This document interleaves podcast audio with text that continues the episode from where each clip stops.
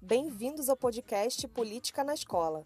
Este é o episódio 4, onde nós vamos conversar sobre políticas públicas e o SUS.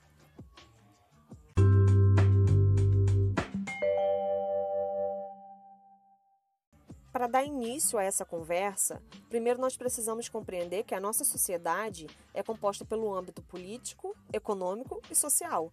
E ela apresenta diversas demandas, né, que são as necessidades da população. E aí eu posso citar aqui alguns exemplos dessas demandas, né, que é a fome, o desemprego, a desigualdade social.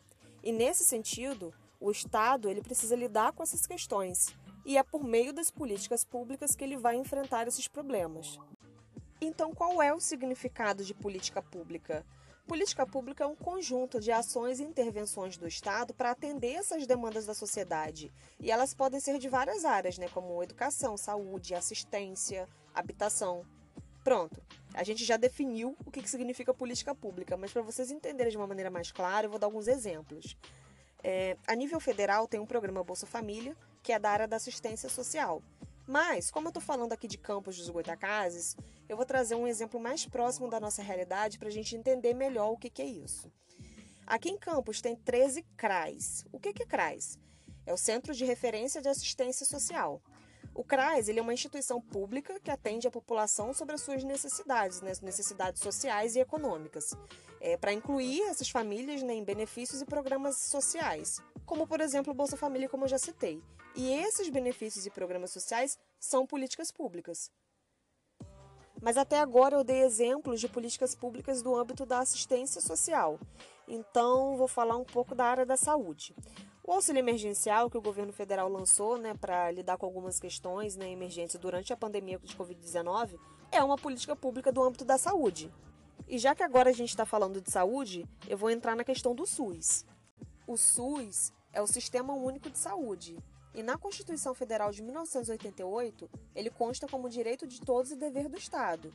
E claro, o SUS é um sistema, e dentro desse sistema tem várias políticas públicas que atendem às necessidades de um determinado grupo.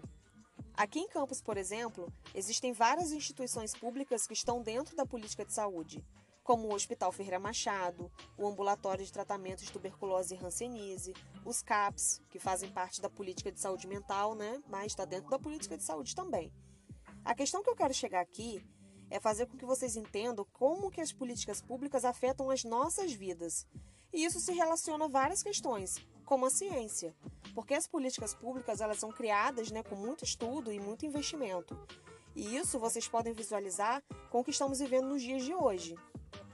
No início da pandemia de Covid-19, falava-se muito que para criar uma vacina levaria cerca de dois anos, porque isso envolve muitos estudos e testes, né? E hoje, a vacinação no Brasil encontra-se bem avançada se a gente comparar com alguns meses atrás. E esse é um ponto fundamental para a gente pensar sobre a importância dessas políticas né, nas nossas vidas, que afeta não só eu e não só você, mas o coletivo. Mas pensar em saúde não é uma tarefa tão simples quanto parece. Saúde não envolve só política, né, ou uma instituição pública que nos atende, né? É, o que, que é saúde? Você já parou para pensar? O que, que é saúde? O que, que é doença? É, como que se dá esse processo de adoecimento na nossa sociedade? Bom, ao longo dos anos, né, a compreensão né, e o significado do que, que é saúde, do que, que é doença foi mudando. E dentro das ciências sociais, os estudos que estão relacionados à área da saúde também mudaram. E hoje a gente tem uma visão ampliada né, sobre o significado de saúde. E aí é que entra a questão da determinação social, que faz a gente compreender que as nossas condições de vida influenciam na nossa condição de saúde. O que é muito importante, porque a saúde mental, por exemplo, entra nessa discussão e é uma questão muito importante nos dias de hoje. Em 2019, caiu uma questão no Enem falando sobre o SUS.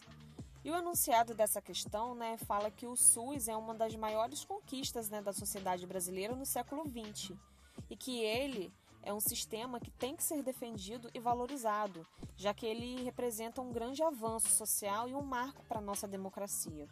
E aí a pergunta dessa questão né, era para marcar a alternativa que tivesse duas características do SUS. E a resposta era universalismo e igualitarismo. Que eu quero dizer com tudo isso? O que você precisa entender é que quando a gente fala de política pública, a gente tem que ter clareza e visão sobre o contexto social e histórico do nosso país. O exemplo do SUS é ótimo, porque ele é um sistema que fortalece a cidadania e contribui para a garantia dos nossos direitos enquanto cidadãos. E isso está relacionado com os valores da nossa sociedade.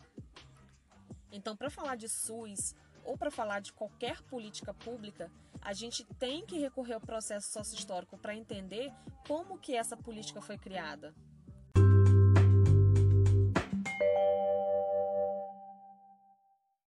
E esse foi mais um episódio do nosso podcast. Espero que vocês tenham gostado e até a próxima.